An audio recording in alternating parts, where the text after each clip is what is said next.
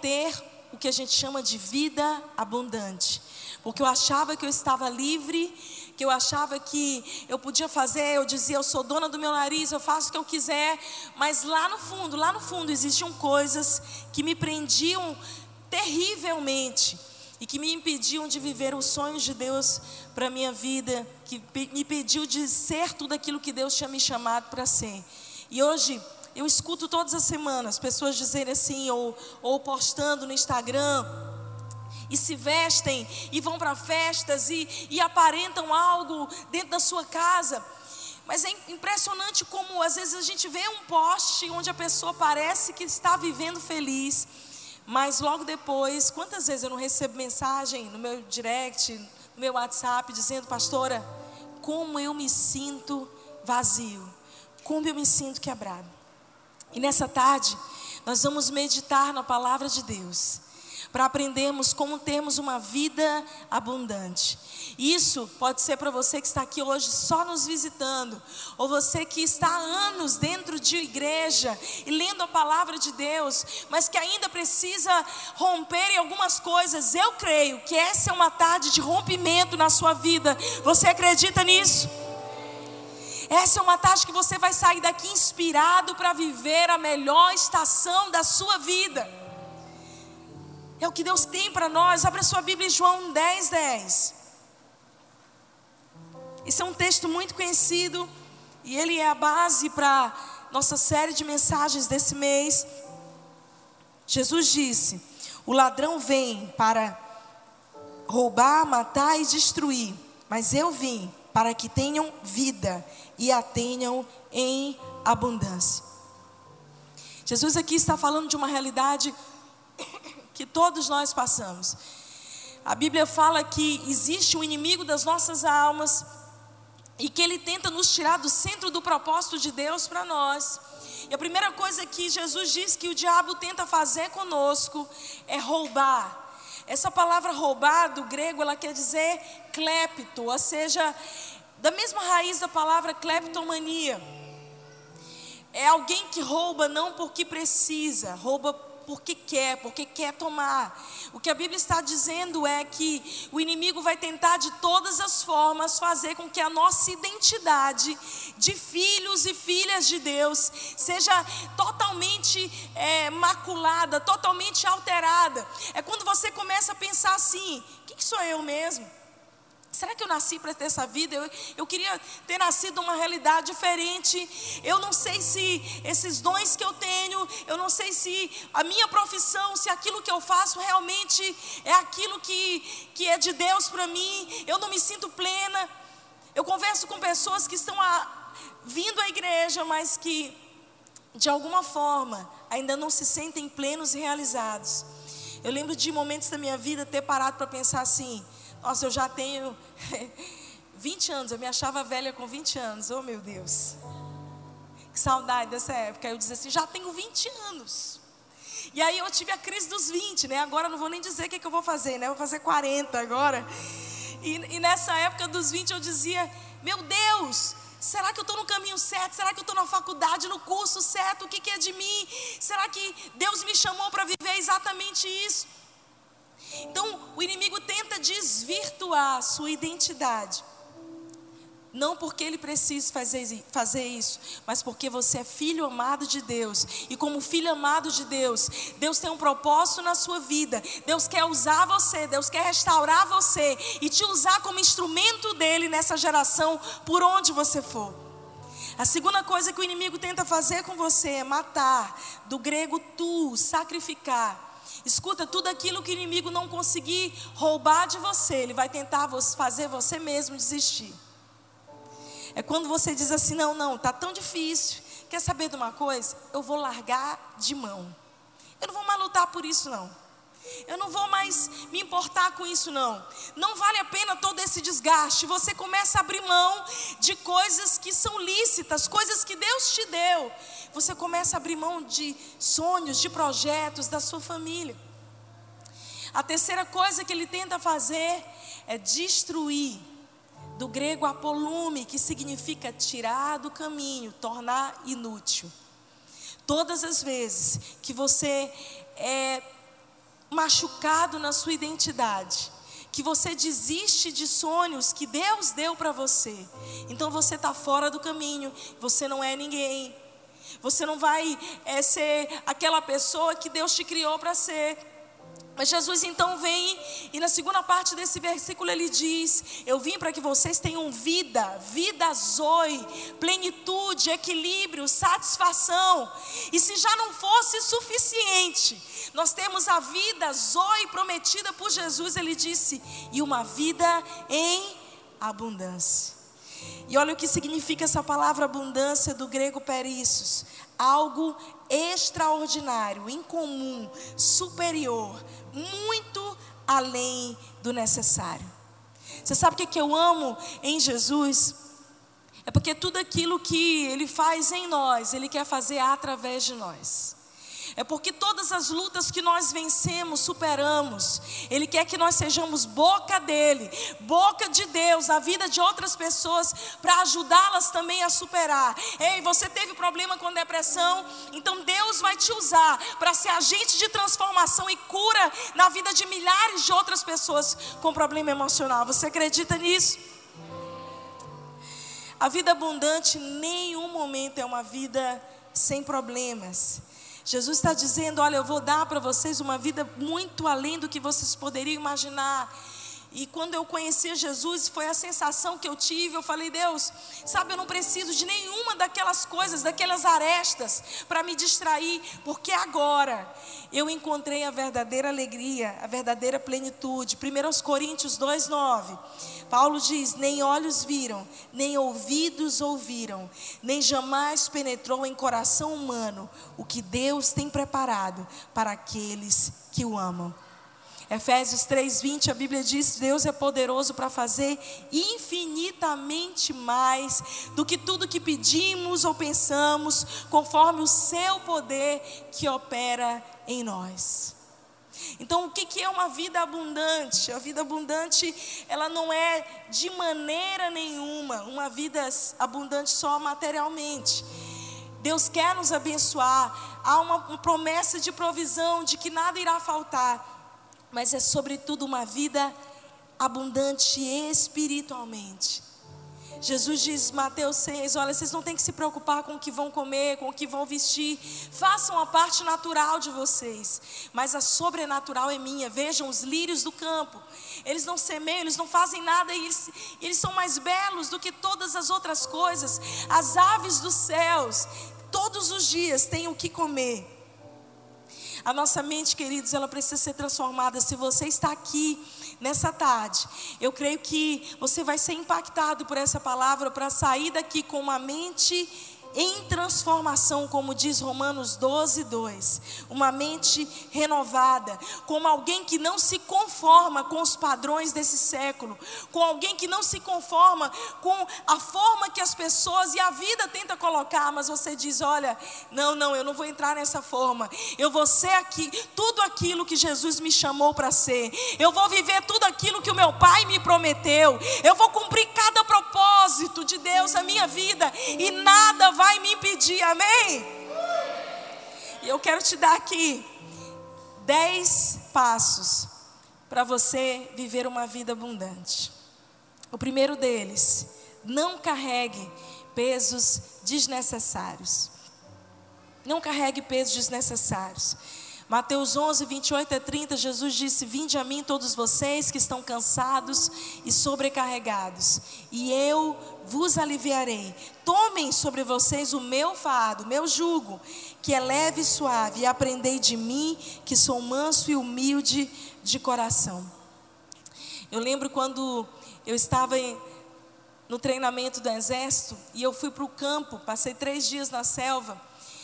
E a primeira parte de todas, a gente saiu daqui, volta de quatro e meia da manhã, fomos na, na buléia de um caminhão, não sei se é assim que fala aqui, tipo pau de arara, só que era um caminhãozinho do exército. Então a gente foi lá atrás, e um dos, das pessoas que estavam nos treinando, o sargento, ele disse: Olha, para ir cantando daqui para lá. Então nós somos duas horas para não para ninguém dormir, para ninguém desfalecer, todo mundo cantando e não podia ficar de boca fechada. Então às vezes eu não sabia cantar música, eu ia só gesticulando, cantando, fazendo como se eu estivesse cantando. E eu ali, a mais, mais velha dali de todo mundo, eu dizia assim para eles, quando eu via que tinha um que estava assim adormecendo, para ele não levar uma, uma bisca, eu dizia assim: meu filho, meu filho, acorda. E aí a gente desceu, e eu lembro que a gente tinha uma mochila, e eu passei é, um domingo inteiro preparando essa bendita dessa mochila para levar para o acampamento. Porque eu pensei assim: o que, que eu posso precisar? Eu tenho que estar tá precavida. Então, como, como médica, a primeira coisa que eu fiz foi botar todo tipo de remédio. Só não botei remédio para picada de cobra, mas até isso eu pensei em colocar. Era pomada, era remédio para dor, era óleo essencial, era tudo que você pudesse imaginar. Coloquei na mochila, coloquei nos meus bolsos, coloquei é, um, uma espécie de um açúcarzinho, caso, caso minha glicemia baixasse, eu fosse de Ismael, falei, vou colocar também.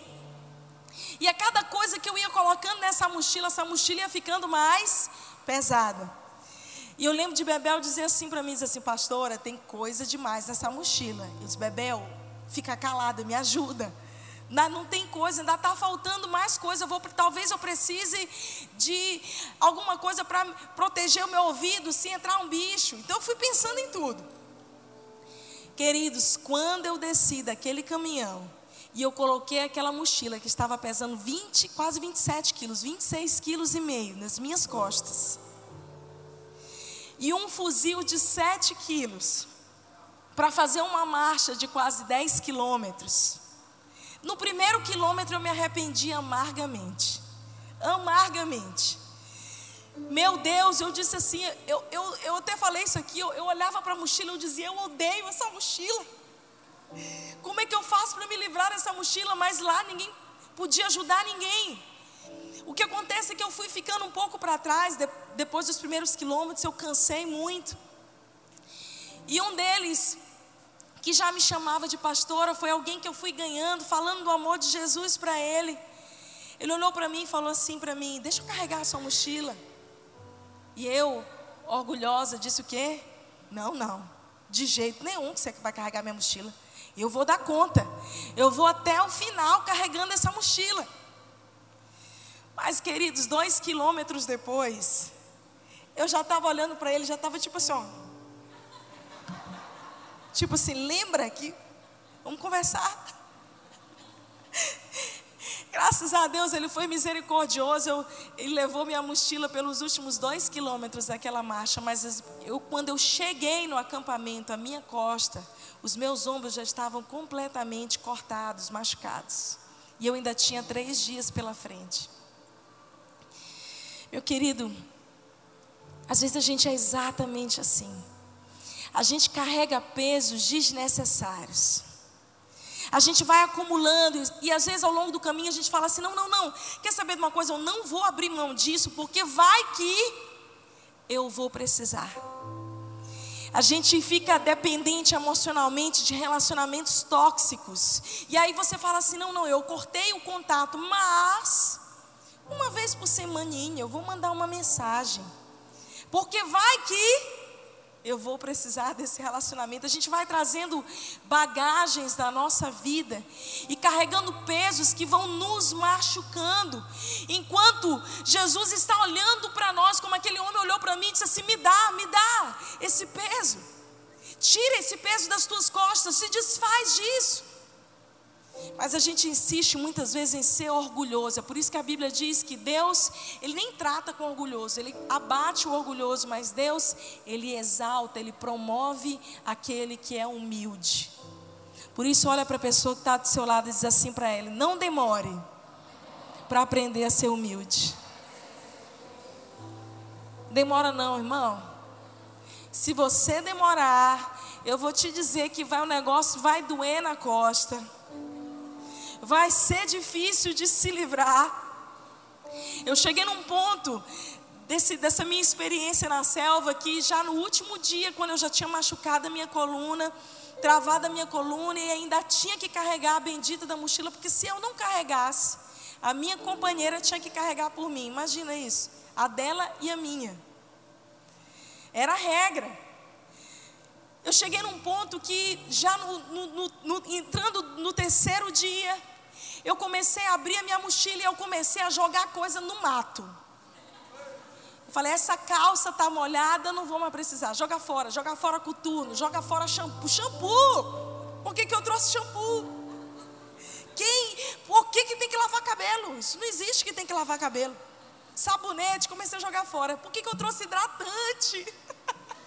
Estou no meio da selva. E aí um deles dizia assim para mim, eu me lembro de eu tirando as coisas, botando no saco e, e falando para um soldado assim, um soldado amigo, soldado, pega esse saco e joga no meio do mato. Era meu segredo com ele. Mas aí apareceu um superior, ele falou assim: você vai jogar fora. Pode ser que você precise em algum momento. E parece que é assim na vida da gente, né? Quando a gente está disposto para viver coisas novas, andar mais leve, sempre aparece alguém para dizer assim: não, não faz isso, não, não te desfaz disso. Olha, pode ser que você precise. Olha, não corta isso, não.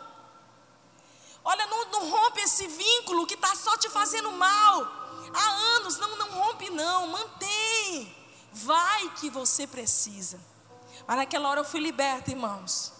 Eu falei, não vou precisar de coisa nenhuma. E se eu for precisar também, não estou nem aí, porque minha costa está doendo. Peguei aquilo ali, fui junto com o soldado no meio do mato e joguei. Aquele saco de roupa velha deve estar lá até hoje. Não carregue pesos desnecessários. Segundo ponto, se livre da culpa. Romanos 8, 1, a palavra de Deus diz: Agora já não existe nenhuma condenação para aquelas pessoas que estão unidas com Cristo Jesus. Eu converso todas as semanas com pessoas que acham que merecem sofrer. Pessoas que acham que estão pagando por algo. É a famosa palavrinha que é totalmente antibíblica, chamada karma. Esse é o meu karma. Não, não, eu tenho, eu tenho que pagar por isso.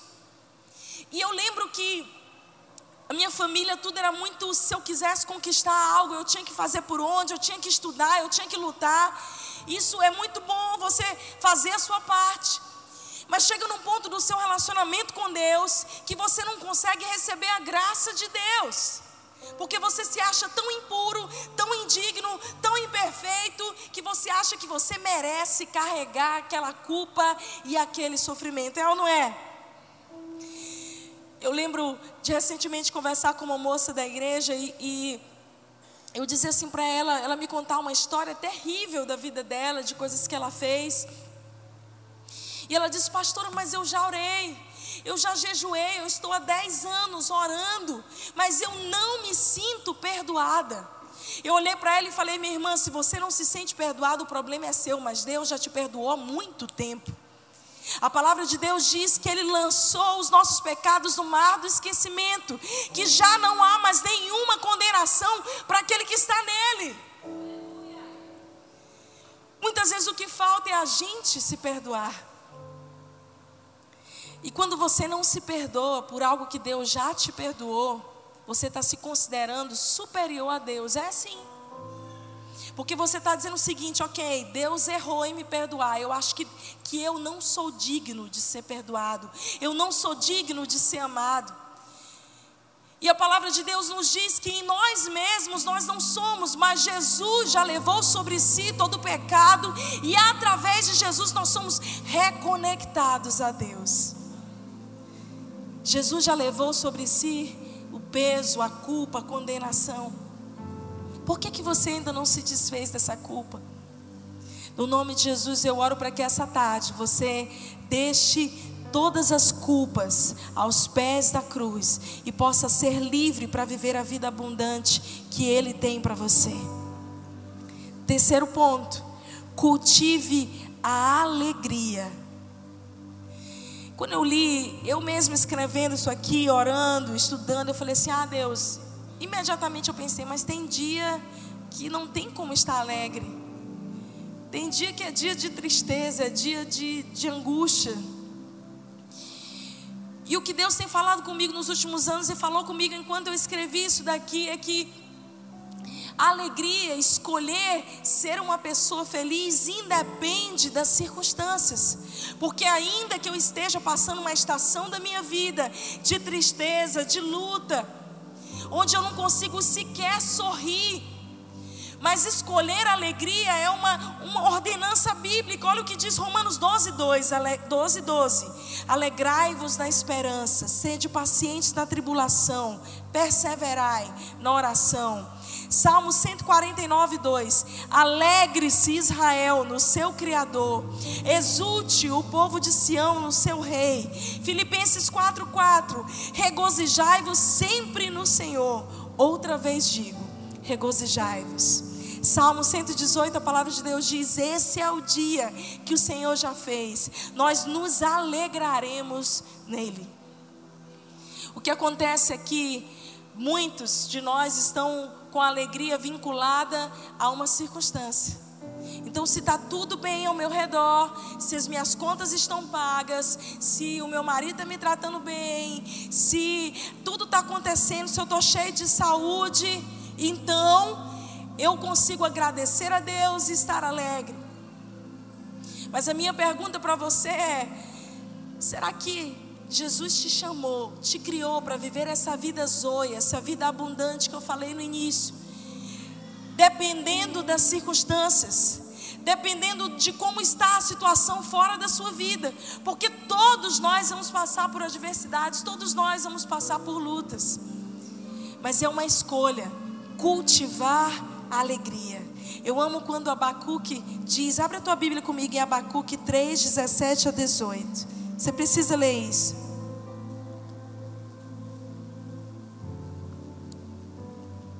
Abacuque está aí, irmão, no Antigo Testamento, tá?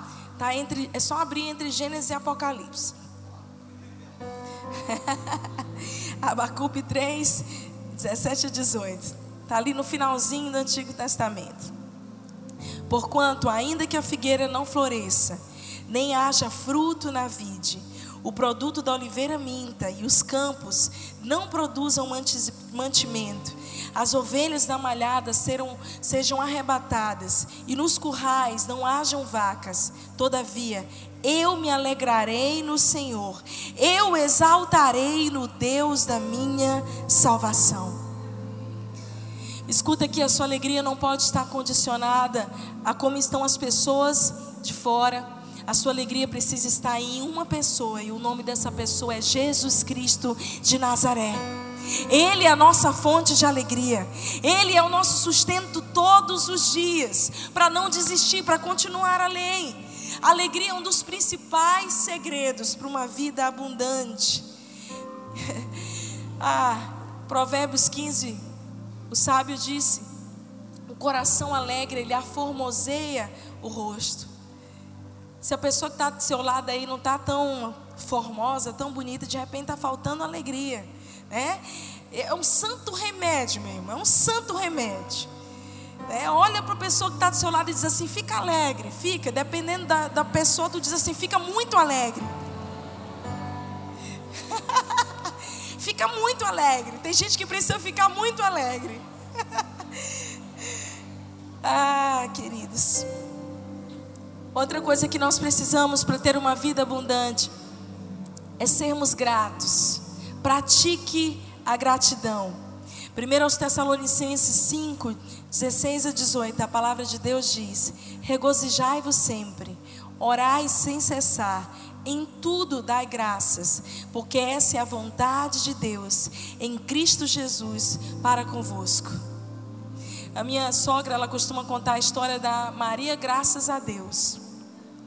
E Maria Graças a Deus era uma, uma lavadeira, uma passadeira que morava no morro do Rio de Janeiro. E essa história é verdadeira. Tá? Não é história de pastor, não. E ela, todo mundo chamava ela de Maria, graças a Deus, porque podia acontecer o que fosse. Ela dizia: graças a Deus, graças a Deus, graças a Deus. Maria, teu filho caiu, machucou, graças a Deus. Que ele está bem, que ele está vivo. Tudo para ela era graças a Deus. Ela morava num barraco muito simples, na favela. E todos os dias ela trabalhava, até que de repente, assim, de tanto trabalhar de casa em casa, ela encontrou uma patroa que gostou muito dela, que ela era uma mulher de oração, e ela começou a trabalhar nessa casa, já trabalhava mais de 10 anos com essa família. E morava no barraco, passava o dia na casa da patroa e morava no barraco. E todo o tempo, quando essa patroa tinha alguma crise familiar, ela ia pedir conselho para sua funcionária, para sua secretária. Maria só dizia: "Patroa, graças a Deus, que foi tudo bem, não aconteceu nada demais". Um belo dia, Maria chega em casa e o barracão dela estava pegando fogo. Um dos filhos dela esqueceu o ferro de passar na tomada e o, e o barracão pegou fogo. Estavam todos os vizinhos ali fora, o bombeiro já tinha chegado.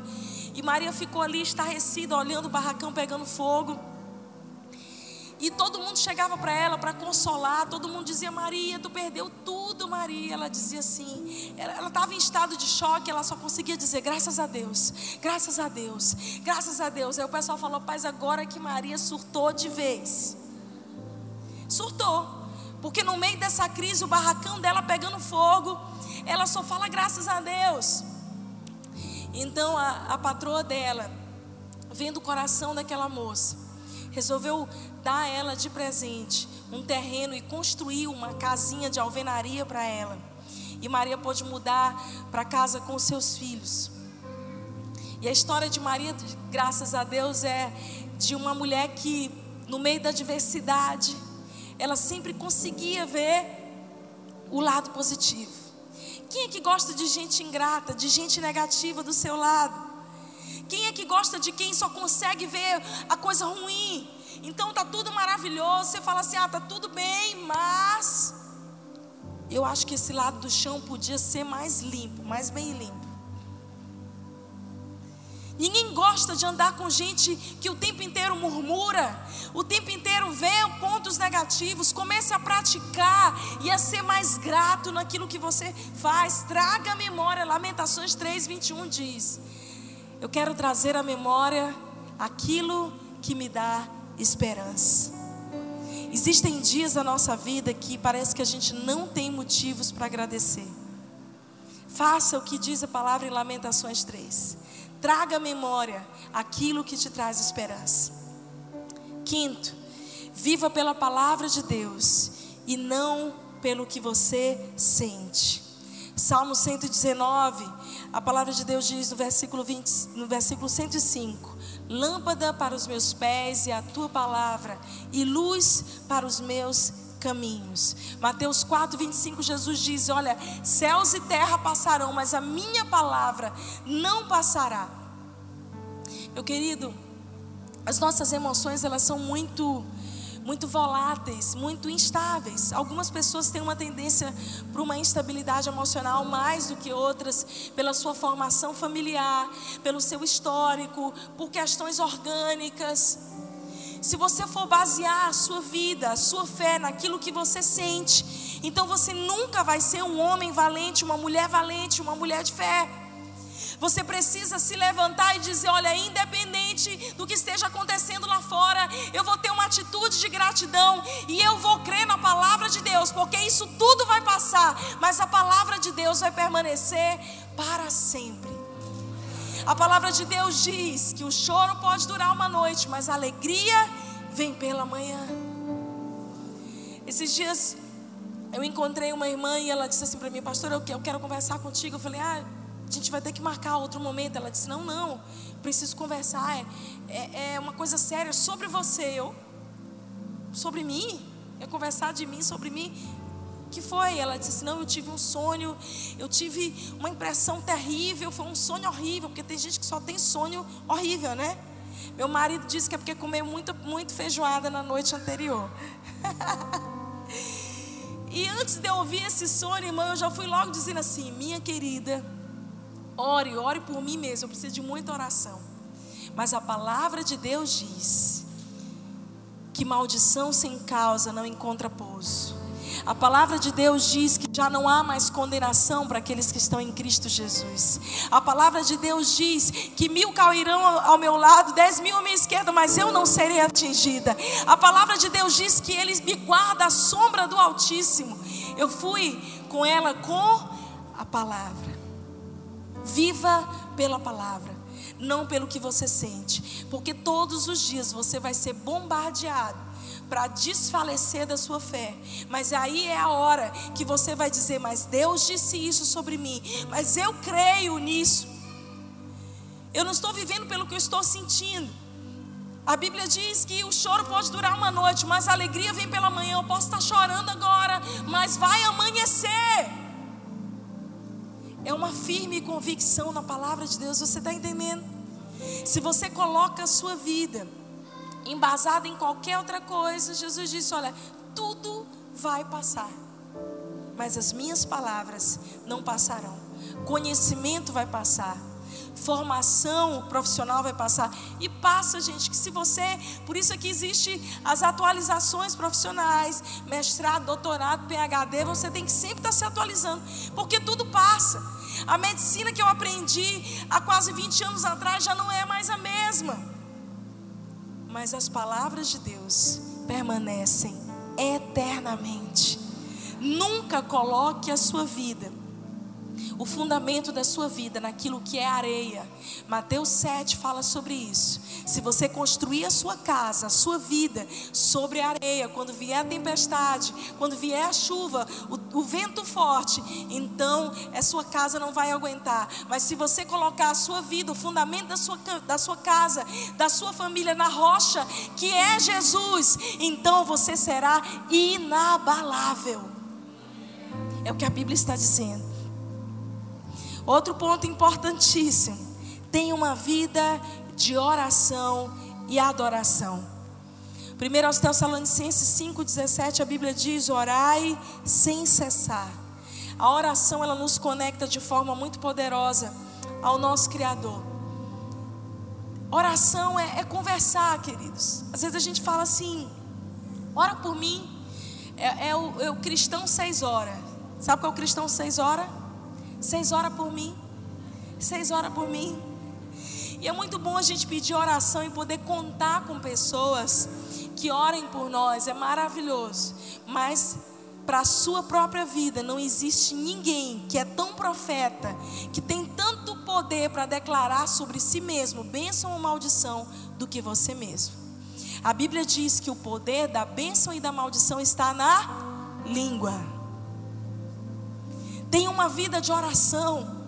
Ore, sabe, tem dias que você não tem nem o que orar direito.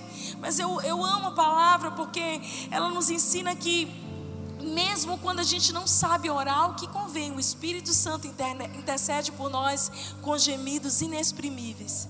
Se ajoelha no seu quarto, entra no seu carro, liga uma canção, não essa canção horrível que hoje em dia é funk, essas músicas é, é, de sertanejo, vou te dizer, só tem traição, só tem loucura. Aí você vai se enchendo disso daí, sua mente, seu ouvido disso daí, seu coração, você vai se impregnando da influência dessas músicas. Quer saber de uma coisa? Tá num dia mal, tá num dia bom, liga uma música de adoração, enche a sua casa, o seu carro de adoração, muda a atmosfera da onde você está. Acorda dizendo: "Eu e a minha casa serviremos ao Senhor". Acorda dizendo: "Essa casa é sua casa. Eu deixo a minha vida, a minha casa para você, Senhor".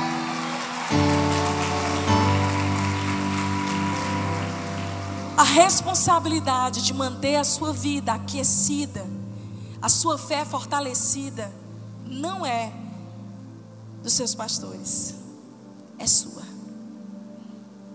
É você que tem que cultivar e manter o óleo fresco.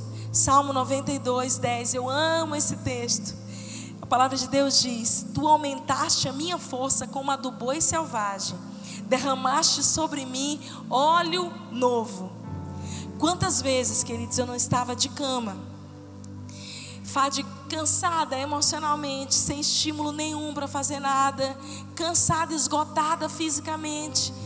Quando nós somos consagrados pastores, foi, pensa assim, naquele ano que era o ano que não era o ano para eu ter sido consagrada pastora pelo menos pela lógica humana. Eu estava no ano da minha residência médica. Eu estava no ano que a minha filha tinha acabado de nascer. Então eu estava amamentando, trabalhando em oito lugares diferentes, 84 horas por semana, dormindo três noites fora de casa e ainda pastoreando. Você consegue entender isso? Nem eu, mas eu sobrevivi, estou aqui para contar a história. Eu sou uma sobrevivente de cada época dessa vida. E eu lembro de alguns momentos eu dizer, Deus, eu não tenho força, eu tô, tô cansada. Eu dormi só duas horas essa noite. Eu me lembro quando eu. Você sabe quando você está tão cansado que você fica programando o momento que você vai dormir? Aí eu fazia assim, não, daqui a 10 dias eu vou ter o dia todo, aí eu vou dormir 8 horas. Aí eu vou chegar amanhã em casa, eu tenho uma hora para almoçar. Eu almoço em 10 minutos, eu durmo em 40 e me arrumo em 10. Onde que estão os médicos aqui para entenderem o que eu estou falando? Né? Essa era a minha vida nesse tempo. E quantas vezes eu dizia assim, Senhor, não tinha força, energia para ler a Bíblia, mas mesmo assim eu me colocava diante de Deus todos os dias para ler a palavra, para estar de joelho, para não dormir só naquela oração que a gente faz assim: Deus, guarda minha vida, guarda minha família, em nome de Jesus, amém. Abençoa minha comida, que não me faça mal. eu decidi manter o meu coração aquecido. E quantas vezes naquele cansaço extremo, desgaste extremo, eu dizia: Deus, enche-me com óleo fresco, dá-me a força do boi selvagem. E eu levantava ali com tudo, irmãos. Vambora. Vambora para cima. Eu quero que essa tarde você saia daqui assim. Vambora, vambora para cima. Segunda-feira está chegando. Eu vou viver a melhor semana da minha vida. Não importa o que está me aguardando lá fora. Eu recebo a força que vem de Deus. O óleo fresco. Vambora, vambora para cima. Fica deitado não, irmão. Para jogar terra em cima parece um monte de gente. Mas é você que tem que se apegar ao alto crer na palavra e se levantar para viver a vida que Deus tem para você. É você que tem a responsabilidade de alimentar o seu espírito. 1 Tessalonicenses 5,19, a palavra de Deus diz: Não apagueis o espírito. Valorize o seu tempo com Deus. Encha a sua casa de louvor, de adoração. Quantas vezes? Olha, se você me vir dirigindo por aí, por favor, não ache que eu sou maluca. No geral, eu estou de vidro fechado, com som alto. E é o momento que os irmãos falam assim, pastor, ora por mim, por isso eu começo, Senhor, lembra da irmã tal, abençoe, eu vou orando. E cantra, uma vez eu, eu orando assim, fervorosamente, eu tranquei um cara sem querer. E aí depois que eu tranquei, eu falei, meu Deus, eu fiz uma barbeiragem horrorosa. Queria sumir dali da pista. Bebel estava comigo. E aí eu fiquei quietinha, andando devagar, esperando ele passar. Ele já veio assim com raiva de mim para me cortar. Eu sabia que eu estava errada, fiquei na minha. Mas esse homem não se conformou em me cortar, queridos. Ele foi me trancando no caminho.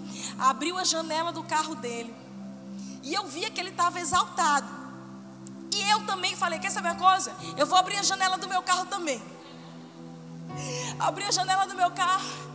E esse homem, quando eu abri a janela do carro, eu vi os nomes mais lindos do mundo. Só que não, né? E eu falei: Quer saber uma coisa? Eu sou uma mulher cheia do Espírito Santo. Eu estava orando agora mesmo. Eu estendi a mão para fora. E eu falei só assim para ele: Deus te abençoe, Deus te abençoe, Deus te abençoe. E esse homem fez assim, ó. Me olhou, fechou o ouvido do carro dele e foi embora.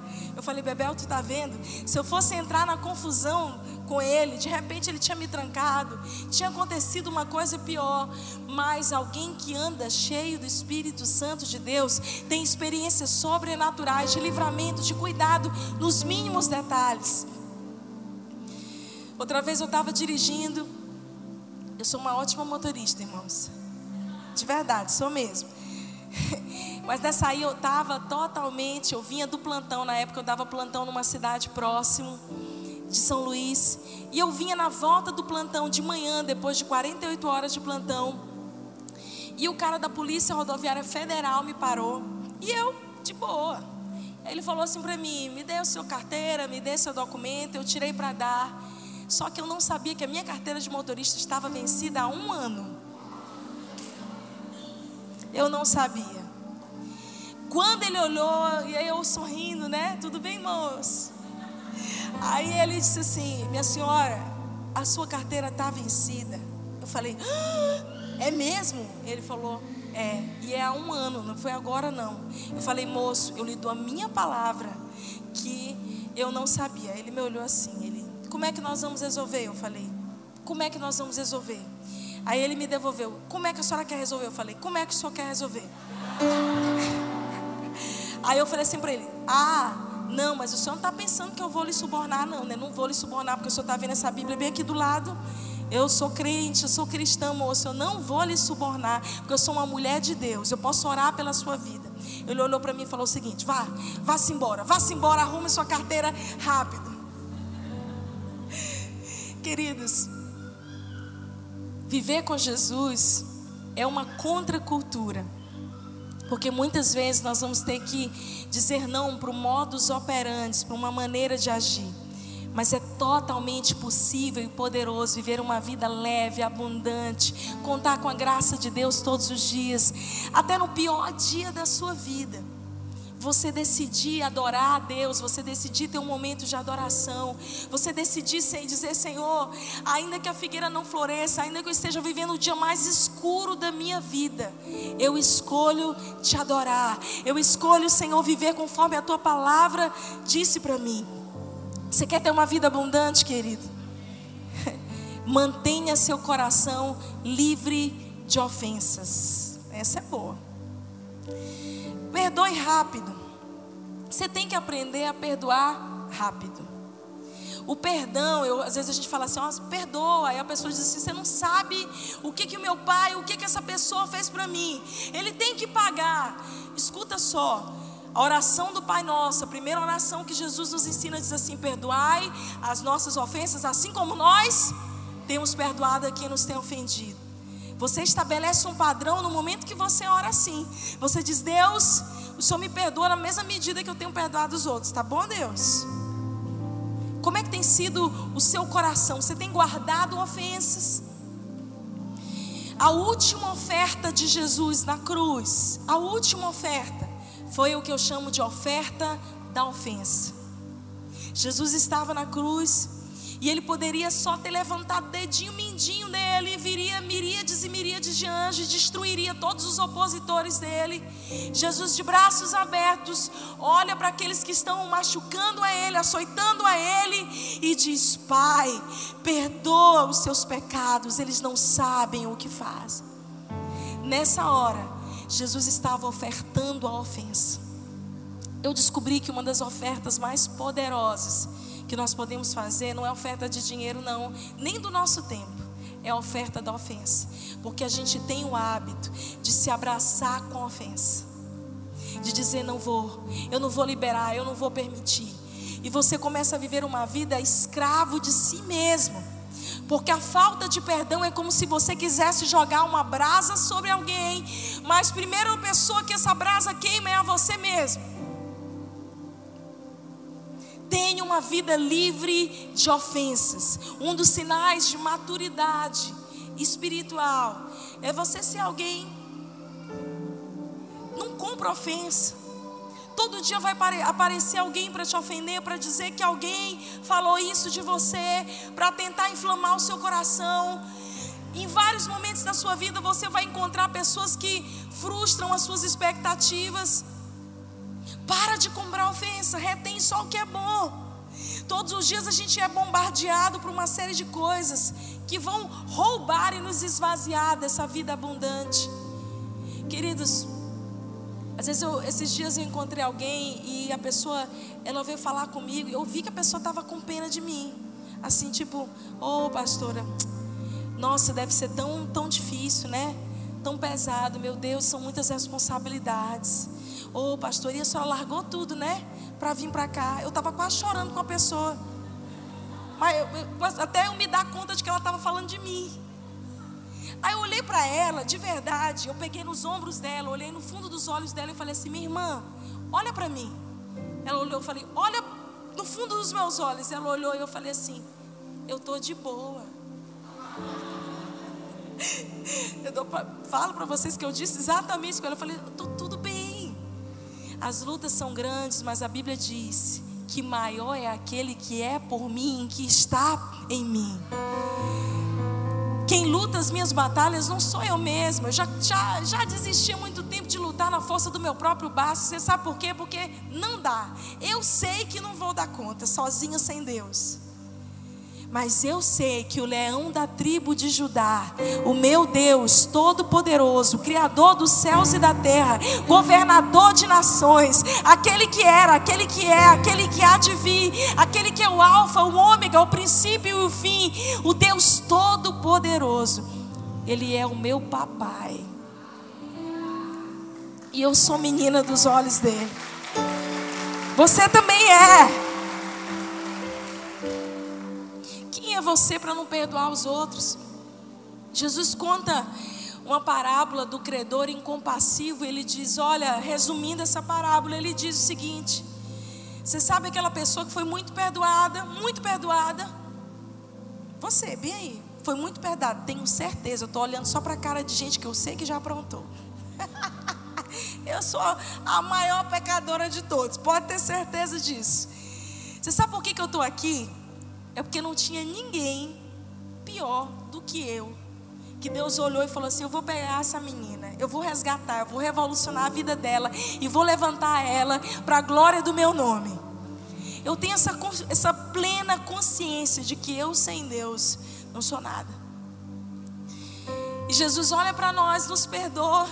E a gente ainda quer cobrar dos outros que nos paguem. Se Deus já nos perdoou, larga a mão da ofensa, se livra disso. Tenha o seu coração livre. Livre para amar, livre para ser amado. Tantas mulheres que foram feridas em relacionamentos passados, que não conseguem seguir adiante. Tantas pessoas que foram machucadas quando eram crianças ainda e que não conseguem seguir adiante porque eles estão cobrando dos seus ofensores. Você quer saber o que é? Você quer justiça? Você sabe qual a maior justiça de Deus? É que essa pessoa tenha um encontro transformador com Jesus Cristo e seja sarada, curada e restaurada. A Bíblia diz que Jesus é a justiça de Deus sobre nós. Então começa a orar pelos seus inimigos ou por aquelas pessoas que te fizeram mal. Ah, tá bom, você não tem inimigo, né? Beleza. Passar para o próximo aqui. Você quer ter uma vida abundante? Se relacione com gente faminta. Se relacione com gente faminta. A Bíblia fala em 1 Coríntios 15, 33. Abre a tua Bíblia comigo nesse texto. Você precisa ler esse texto. 1 Coríntios 15, 33.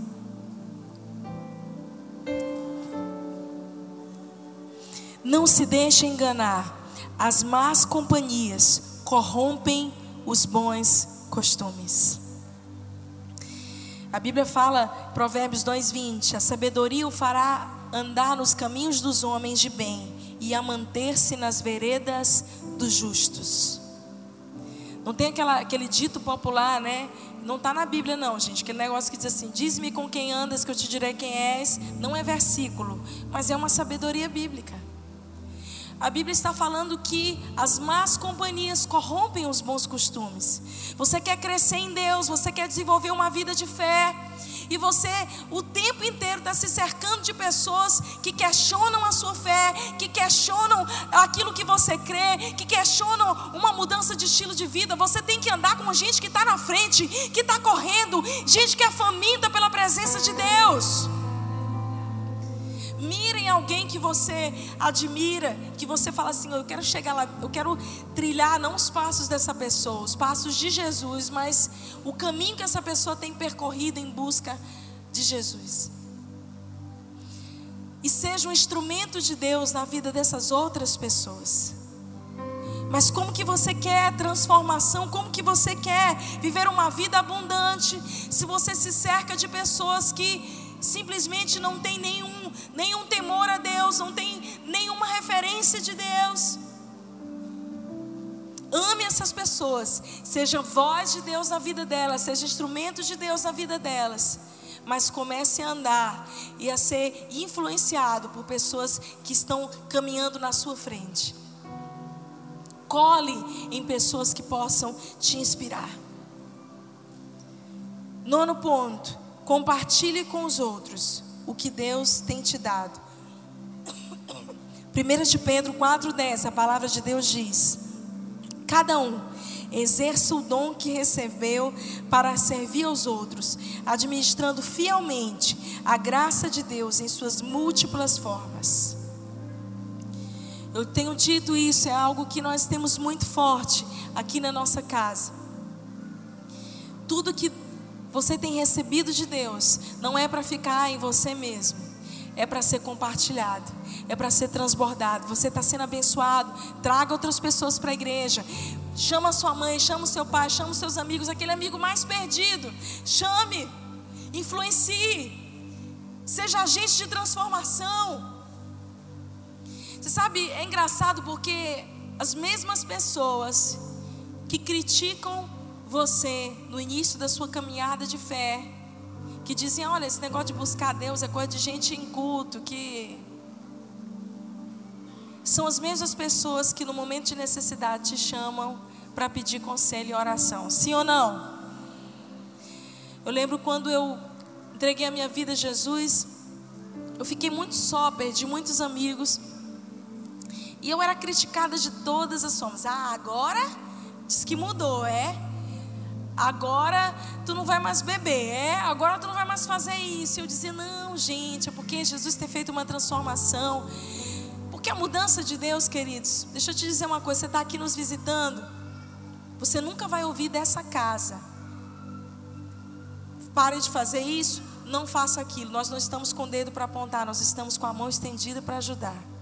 A obra que Deus faz, ela é de dentro para fora ela começa dentro de nós, é a ação do Espírito Santo. Você, à medida que você caminha mais pertinho de Jesus, então você vai tendo mais fome, vai sendo mais cheio de, de, de paixão por Ele, você vai se desejando ser mais parecido com Ele, você vai querendo parecer com o Pai, Ele vai te transformando a imagem e semelhança. É você de dentro para fora que vai sendo transformado. Não se preocupe, não. Deixa que a obra de Deus já começou na sua vida e ela vai ser assim até os últimos dias. O que precisa ser ajustado, vai ser ajustado se você estiver na presença de Deus. E isso, se você está caminhando com Deus e ainda precisa ter coisas ajustadas na sua vida, você pode compartilhar aquilo que você já tem recebido. E você quer saber qual é a maior pregação de todas? É a sua vida muito mais do que palavras. É a sua vida que vai alcançar outras pessoas. É você dar o seu testemunho e dizer: olha, olhem o que Deus tem feito na minha vida. Em décimo e último lugar, eu amo isso aqui. Você quer ter uma vida abundante e transbordar para abençoar outras pessoas? Seja gente. Vou explicar melhor. A palavra de Deus nos ensina sobre Jesus. Jesus era Deus e a Bíblia diz que ele se esvaziou de si mesmo para estar no meio de nós. Jesus foi o ser humano mais especial, mais maravilhoso que já habitou nessa terra. Ele era 100% Deus, mas ele era 100% homem. Jesus era tão acessível, Jesus era tão amável que até as crianças, quando viam a Jesus, queriam correr para abraçá-lo, para brincar com ele. Não é à toa que os discípulos disseram assim: crianças, não, não, não façam isso com o mestre, não. E Jesus disse: deixem, deixem vir as minhas criancinhas. Só tinha um tipo de gente que Jesus era duro e firme. Era contra os religiosos. Era com aquelas pessoas que tinham uma máscara de que eram mas não viviam de acordo com aquilo que criam. Deus não te chamou para ser um religioso. Deus não te chamou simplesmente para estar aqui domingo após domingo, a cumprir o seu compromisso, a ouvir uma boa palavra e sair inspirado para uma semana. Deus te chamou para revolucionar a sua vida, a sua história, transformar a sua, sua vida, transformar a sua família, te encher de fé, te inspirar de tal forma que você vai sair daqui para abençoar outras pessoas, para ter uma vida abundante que transborda e alcança outras pessoas de uma maneira simples, humilde e acessível. Alguém de Deus é alguém que olha olho no olho, que pega na mão. Não é alguém que inspira medo e afastamento. Alguém de Deus é alguém que tem um olhar e o um abraço acolhedor. E a minha oração nessa tarde, início de noite, é para que você que está aqui, a partir desse dia, você possa viver um rompimento tremendo em todas as áreas da sua vida e viver essa vida abundante que Deus te chamou para viver. Porque Deus não te chamou para viver uma vidinha qualquer, não.